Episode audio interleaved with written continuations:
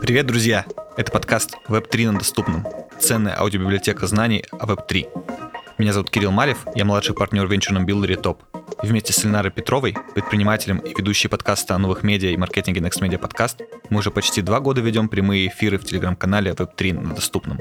Этот подкаст не просто записи эфиров, это ценный источник информации о передовых технологиях и трендах. Мы тщательно отбираем экспертов и лидеров рынка, чьи знания и опыт помогут вам лучше понять и оценить весь потенциал мира Web3. Эфиры проходят в формате голосового чата. И после обсуждения основной темы мы иногда даем возможность нашим слушателям задать вопросы.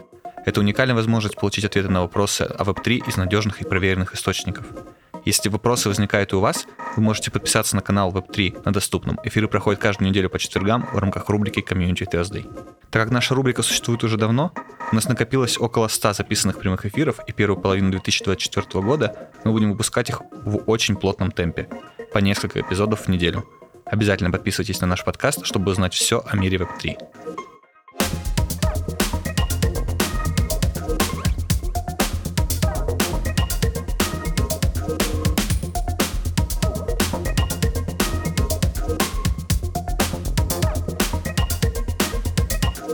И это запись прямого эфира с медийным юристом Дарьей Большаковой. Дарья более 12 лет работала в сфере производства и дистрибьюции контента в международных холдингах. И начнем с того, что Даша расскажет о себе и как произошел ее переход из работы в корпорации, из строгого корпоративного менеджмента в децентрализованный интернет.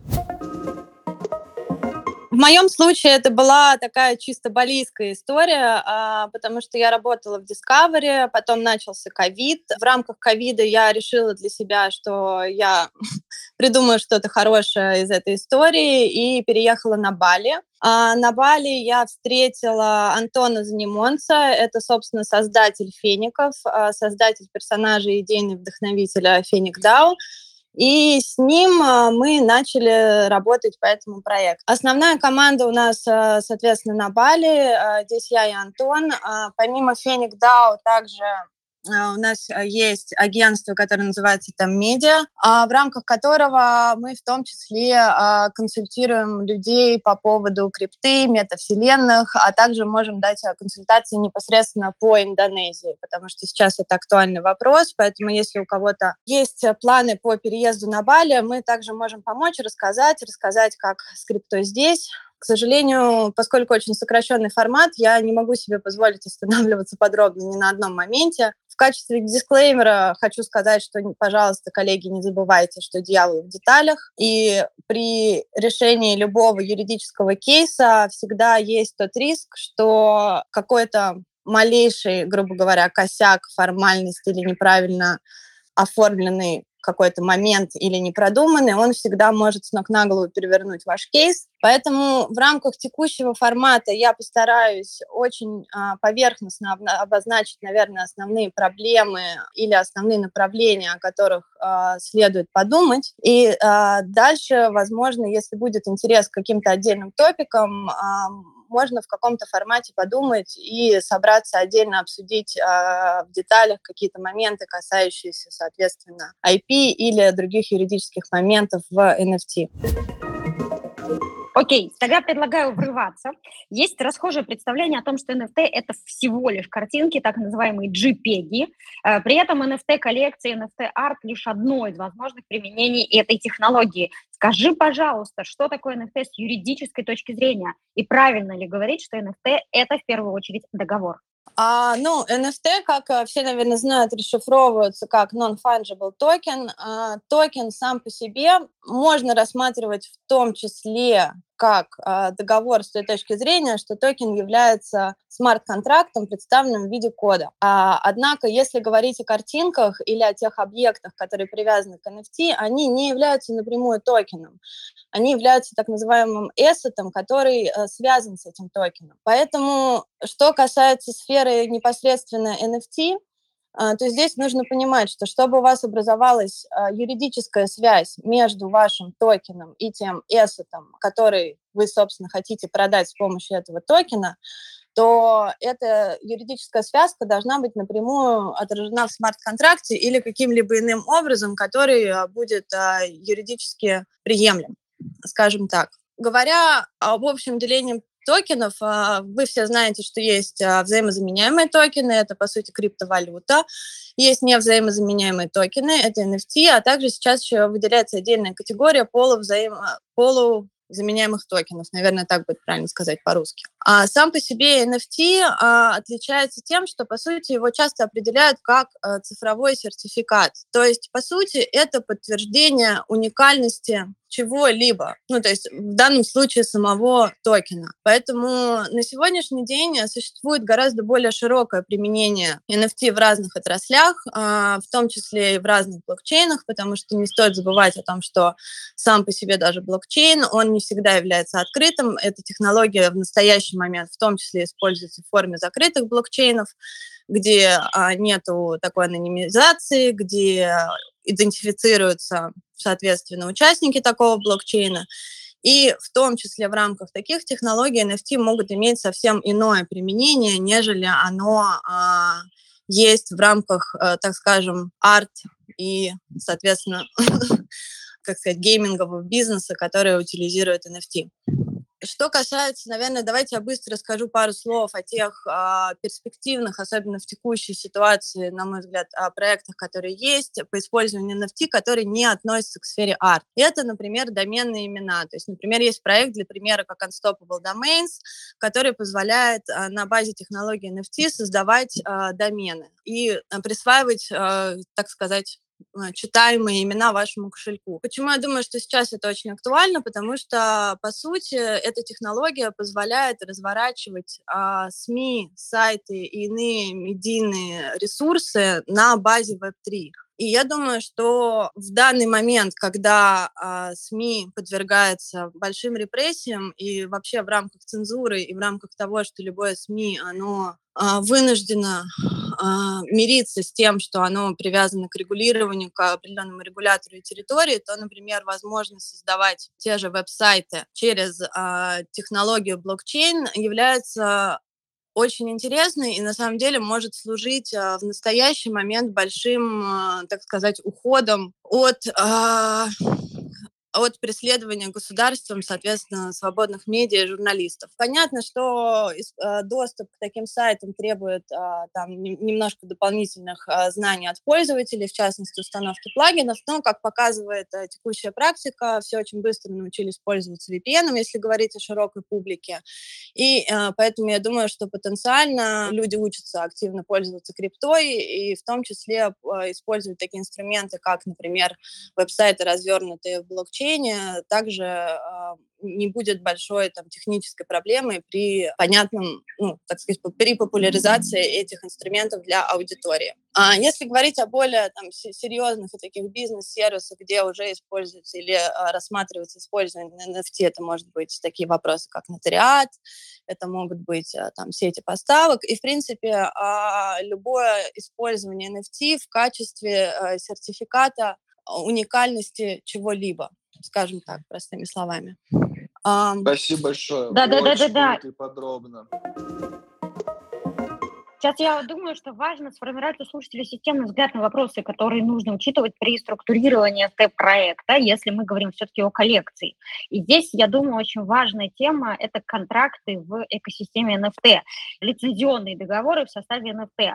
Вопрос, кому и в каких случаях они нужны, какие права давать по лицензии, как оставить себе права на персонажей и бренд. Как это решается сейчас? А, я постараюсь а, как можно более кратко и системно изложить всю концепцию. Как я уже говорила, а, токен сам по себе и asset, они не обязательно связаны. Как правило, непосредственно asset, он как бы вшивается в токен только в случае, если этот asset может быть представлен в виде кода, что бывает в рамках там э, проектов генеративного искусства, которые не являются очень тяжелыми, так как, а, опять же, э, вопрос стоимости а, всегда стоит на блокчейне. Поэтому, как правило, многие дополнительные, так сказать, то есть многие дополнения к вашему э, токену должны отражаться в смарт-контракте. В частности, это должен быть сам asset, который, как правило, предоставляется в виде ссылки, на какой-то архив. А, здесь тоже есть большой момент, как хранить а, централизованно, децентрализованно. Здесь есть свои риски, потому что, грубо говоря, если вы а, продаете кому-то токен с эссетом, а дальше ваше храни... с вашим хранилищем сервером что-то случается, то, по идее, вы как бы несете ответственность за то, что владелец токена потерял доступ к эссету, да, ну, так, если кратко. То же самое происходит с лицензионным контрактом, э, ну, как правило, с лицензионным, потому что никто не применяет отчуждение прав, потому что именно лицензионная схема позволяет выстраивать схему получения роялтис, когда человек, ну, человек автор, скажем так, остается правообладателем и получает роялти с дальнейших перепродаж. Что касается текста договора, чтобы э, договор существовал и был заключенным, э, необходимо обязательно делать отсылку к этому тексту э, в любом доступном там технически э, виде, вшивать его туда или ставить какой-то хэш, вшивать метаданные самого смарт-контракта, чтобы непосредственно отсылка к тому тексту и к тем условиям, которые вы закладываете, передавались вместе с токеном, потому что иначе у вас будет ситуация, что вы продаете кому-то токен, даете этому человеку лицензию, дальше он перепродает этот токен, и если нет отсылки к лицензионным условиям, то получается вот эта серая зона неприятная, когда непонятно, как регулировать, соответственно, отношения между правообладателем и новым покупателем. Также, когда вы смотрите на этот проект, нужно в целом определить всегда круг участников. Классической схеме а у нас получается что? Что у нас есть, а, соответственно, разные маркетплейсы, есть возможность а, создавать токены самому или делать свою площадку для создания токенов, и есть потенциальные покупатели. Соответственно, каждый из этих участников имеет свой круг прав и обязанностей, которые, как правило, закреплен в каких-то документах. То есть, грубо говоря, если вы артист, и вы заходите на какую-то площадку, которая вам позволяет минтить ваши работы, то первое, что происходит, во-первых, вы проходите процедуру регистрации. Что это означает? Что вы а, создаете свой аккаунт, а, что площадка имеет какую-то централизацию, и, в принципе, этот же момент, собственно, позволяет, а, забегая вперед, применять санкционное законодательство к централизованным площадкам, потому что вы идентифицируете себя. Что происходит дальше? Вы принимаете условия площадки. Будучи артистом, разные площадки, они дают разные, так сказать, возможности и предлагают разный уровень своего сервиса. При этом нужно понимать, что за этот сервис нужно, ну, скажем так, платить вашими правами. То есть если площадка OpenSea э, позиционирует себя просто как сервис, который позволяет вам заменить NFT и, в принципе, только размещает ваши NFT, то у нее достаточно ограниченные требования к вам, как к артисту. То есть а, они у вас попросят не исключительную лицензию на то, чтобы там минимально размещать изображение, которое вы там, грубо говоря, ваш эссет вашего NFT, Даш, ну, для э, там, Дарья, цели... Дарья, э, а можно просто исключительно исключительные лицензии рассказать? У нас люди, э, мы, мы стараемся сделать доступными, и думаю, что много людей не знают, что такое исключительно исключительные лицензии, вот такие штуки. То есть э, как будто бабушки объясняют. Да, я с удовольствием расскажу. В целом, если будет интерес подробно разобрать э, тему лицензионных договоров, я бы предложила вынести это прямо в какое-то отдельное обсуждение, может быть, в какой-то там специализированный подкаст. Исключительная лицензия означает что? Что если вы разрешаете человеку что-то по лицензии на исключительной основе, то вы не можете разрешить это же самое никому другому, а еще и по умолчанию не можете делать это сами. Да, вот так вот заключается логика. Плюс а, в лицензионном договоре всегда нужно учитывать что? Все, что не передано по лицензионному договору, то есть напрямую не написано, что это можно делать, этого делать нельзя. Это как бы такое базовое правило а, лицензионных договоров. Дальше.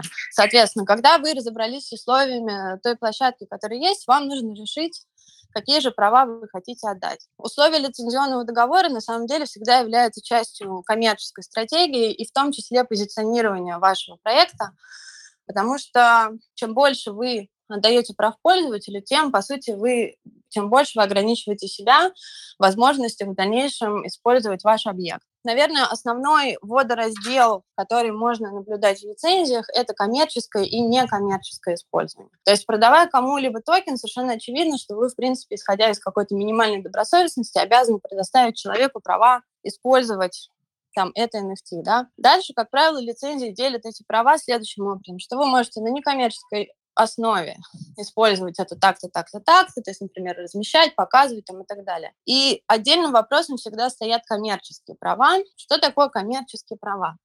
В двух словах. Это, например, права делать мерчендайзинг. И на текущий момент э, разные э, проекты решают этот вопрос по-разному. И в частности, вот была громкая покупка Yuga Labs проекта Midits и криптопанков, там как раз идея была в том, и основной анонс заключается в том, что а, изначально пользователям ну, точнее, владельцам этих NFT были предоставлены более ограниченные права, а создатели, соответственно, э, Labs, это там обезьян, они дают, в принципе, своим покупателям NFT неограниченные коммерческие права, и это очень принципиальный момент. Потому что что это значит?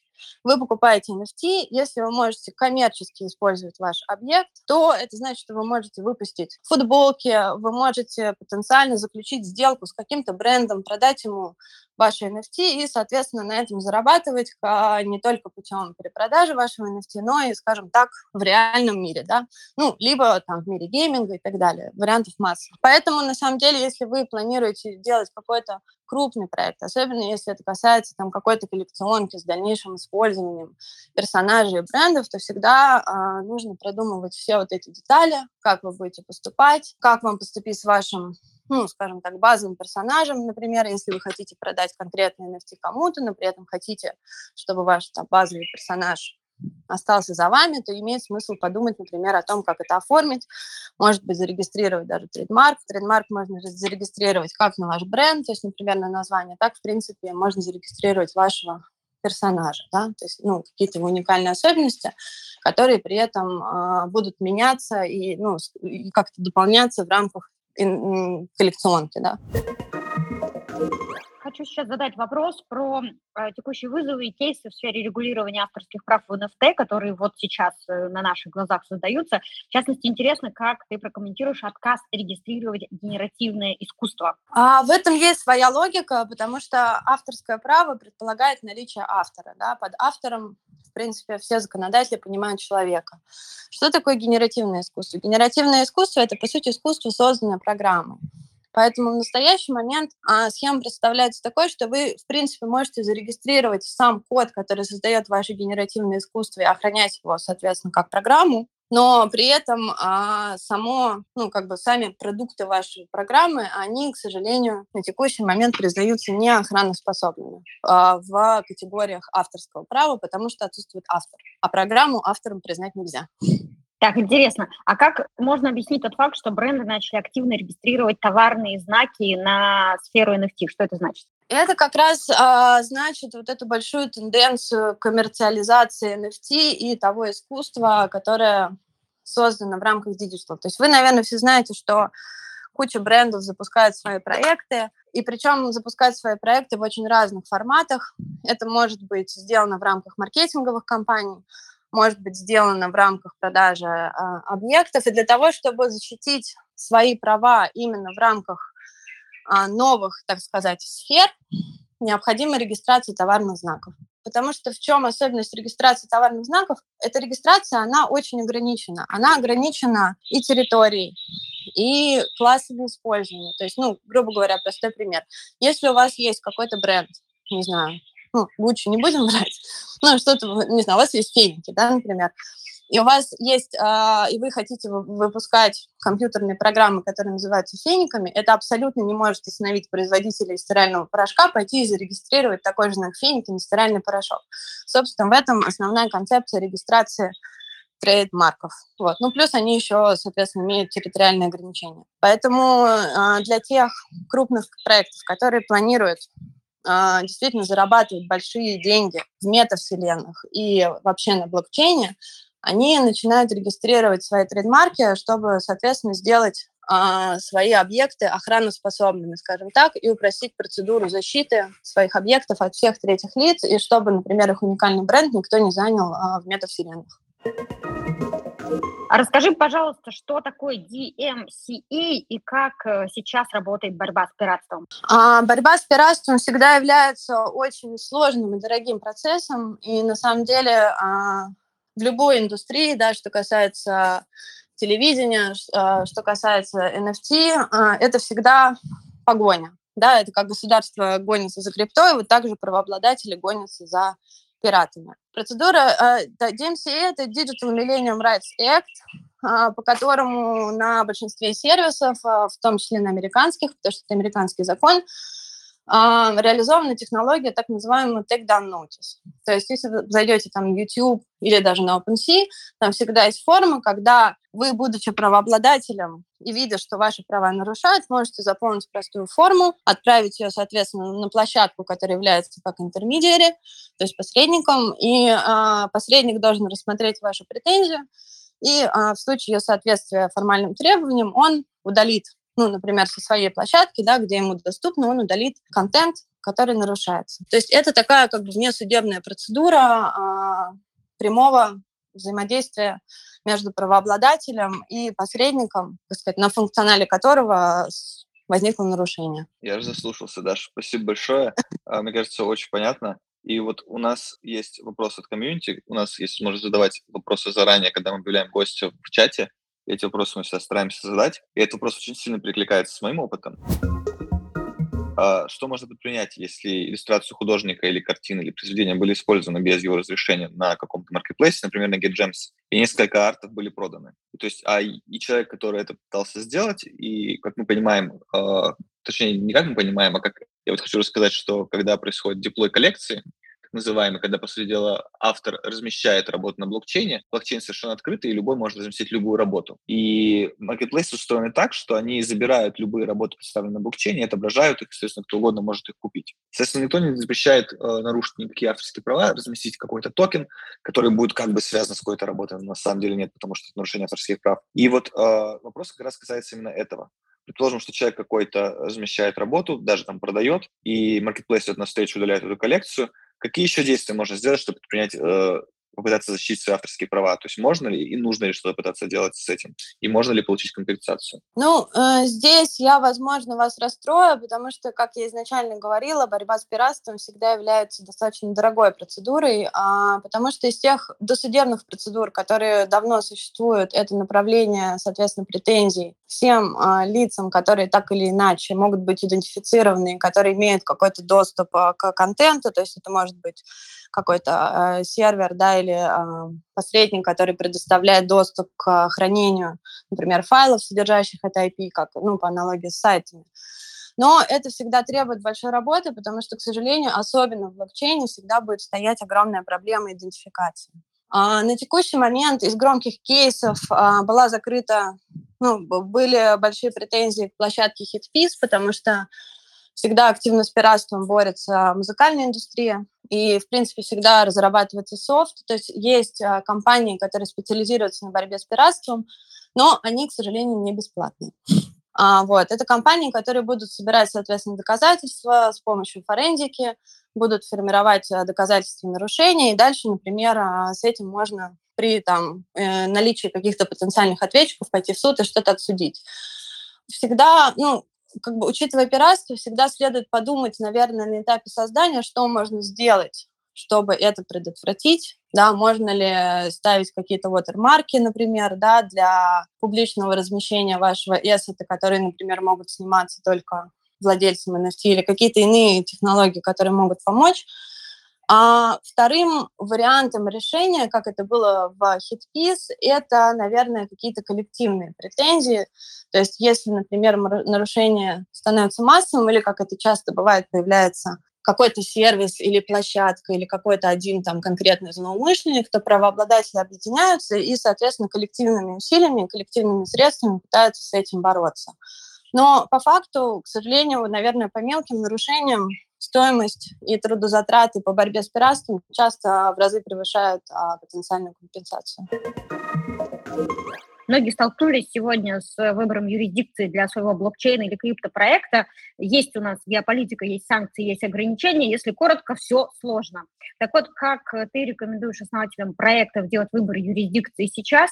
Какие критерии им стоит учитывать? И какие опции есть сейчас, э, если у тебя э, паспорт э, Российской Федерации? Ну, на текущий момент э, ситуация достаточно печальная, нужно сказать. Что касается выбора юрисдикции, а в рамках нашего проекта мы потратили достаточно много времени на аналитику и пришли к выводу, что лучше быть там, где ваши потенциальные инвесторы. Ну, это такой золотой принцип, наверное, построения проекта. То есть если вы хотите строить что-то большое, и вы в первую очередь должны определиться, где ваши потенциальные инвесторы, где ваша потенциальная аудитория. И, собственно, идти в эту юрисдикцию, либо в юрисдикцию страны, которая дружественна и приемлема. То есть, например, вам нужно базово понимать, что разные страны имеют разные ну, скажем так, статус, да.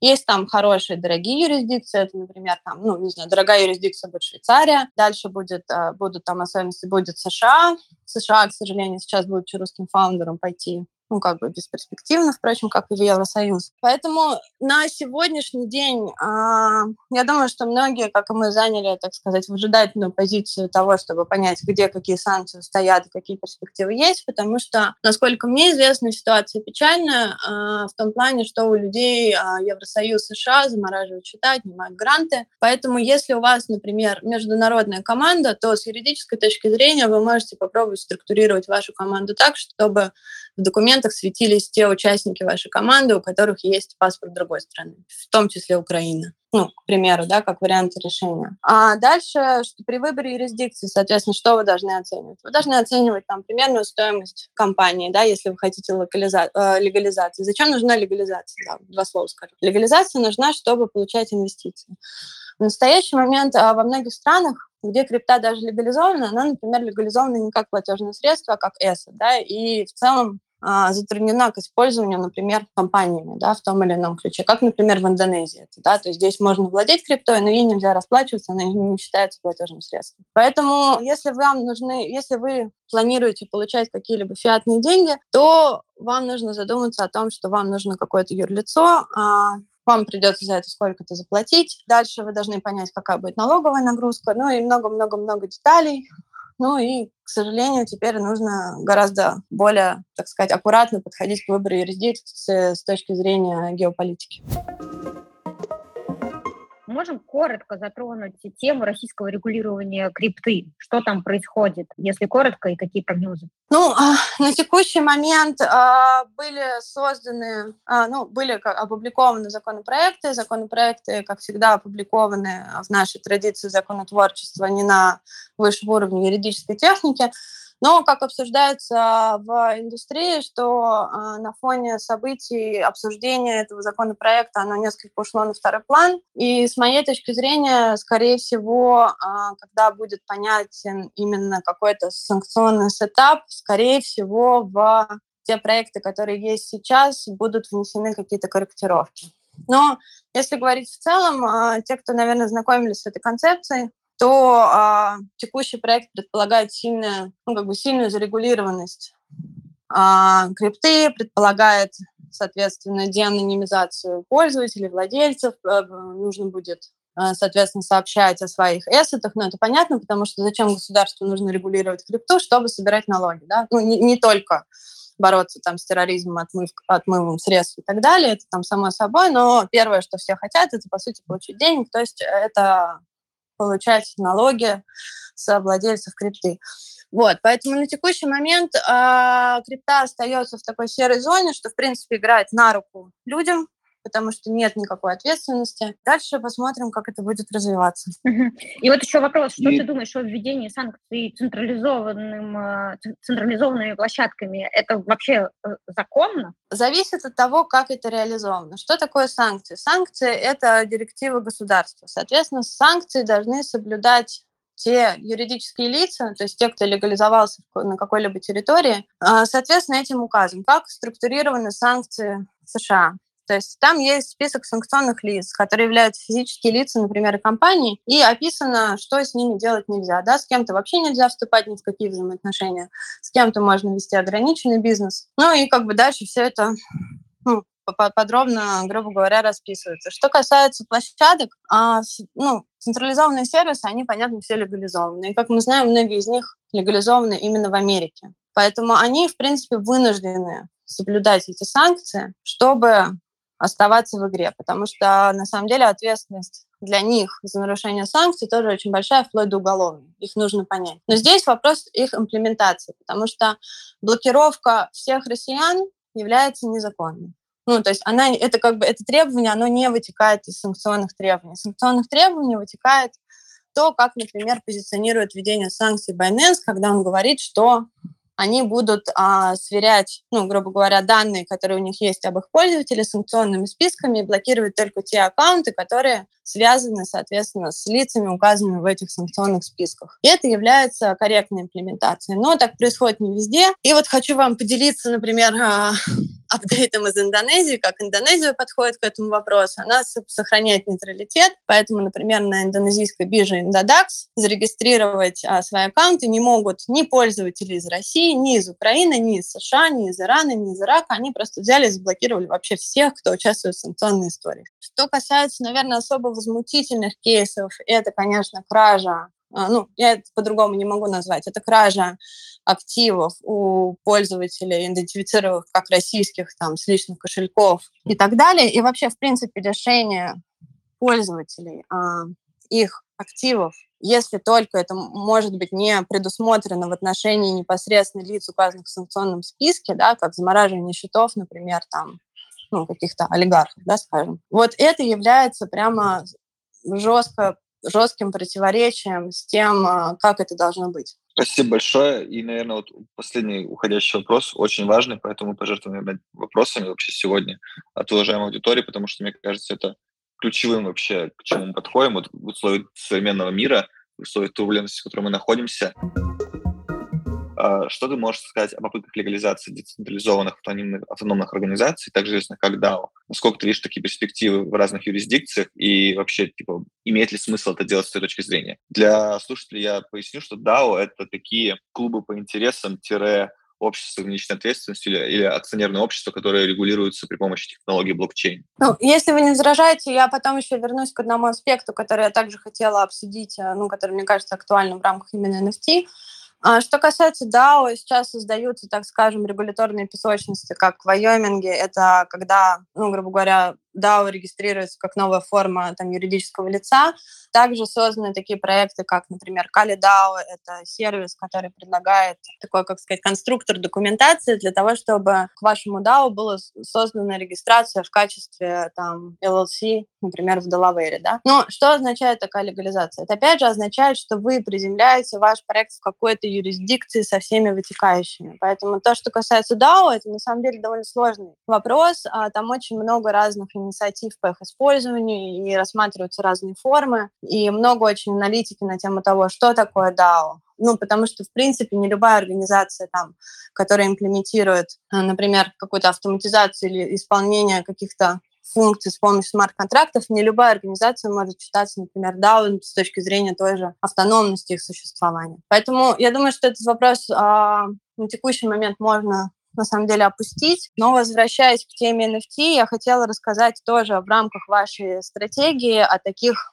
технологических возможностях, которые есть, которые я считаю очень важными. Это а, дробление NFT. Потому что на текущий момент есть два подхода к этому, они дают совершенно разные правовые последствия, и они по-разному коммерциализируются. Первый вариант — это дробление права на NFT или даже на пул NFT, да, то, что там называется шардами, да, там как сервисы, которые создают. Что это значит? Значит, что вы получаете долю в праве. Что такое доля в праве? Это, например, а, есть какой-то ну, очень дорогой NFT, вы получаете маленький кусочек права на один NFT, вы не можете им распоряжаться, но вы, например, можете получать а, какую-то какую-то долю от роялти ну, из, из общих поступлений да, от там, этого NFT, как пример. И совсем другая технология — это выдача сублицензий, потому что на текущий момент юридическая и legal engineer community обсуждают проекты по полной стандартизации NFT, а, в том числе с имплементацией технологии сублицензирования, что, опять же, очень актуально а, в системе использования IP, ну, после первой перепродажи, скажем так. И нужно, опять же, обращать внимание на эти технологии, когда вашему невзаимозаменяемому токену с помощью технологии, кстати, применения, насколько я поняла, из прочтения технических статей используются взаимозаменяемые токены, к нему создается там специальный токен, к которому могут быть созданы такие, как под токены сублицензии. И, по сути, это означает возможность дальнейшего дробления именно права. То есть, например, у вас есть NFT со всем пакетом прав, а вы хотите кому-то, не знаю, например, галерее продать право только выставлять ваш э, ваше искусство, а кому-то продать, там, например, коммерческие права, то есть для этого вам нужно совсем по-другому подробить, э, грубо говоря, ваши NFT, и будут совсем другие правовые последствия. То есть с точки зрения именно основной нашей темы управления контентом, я вот бы поговорила с вами об этом. И, может, у вас есть...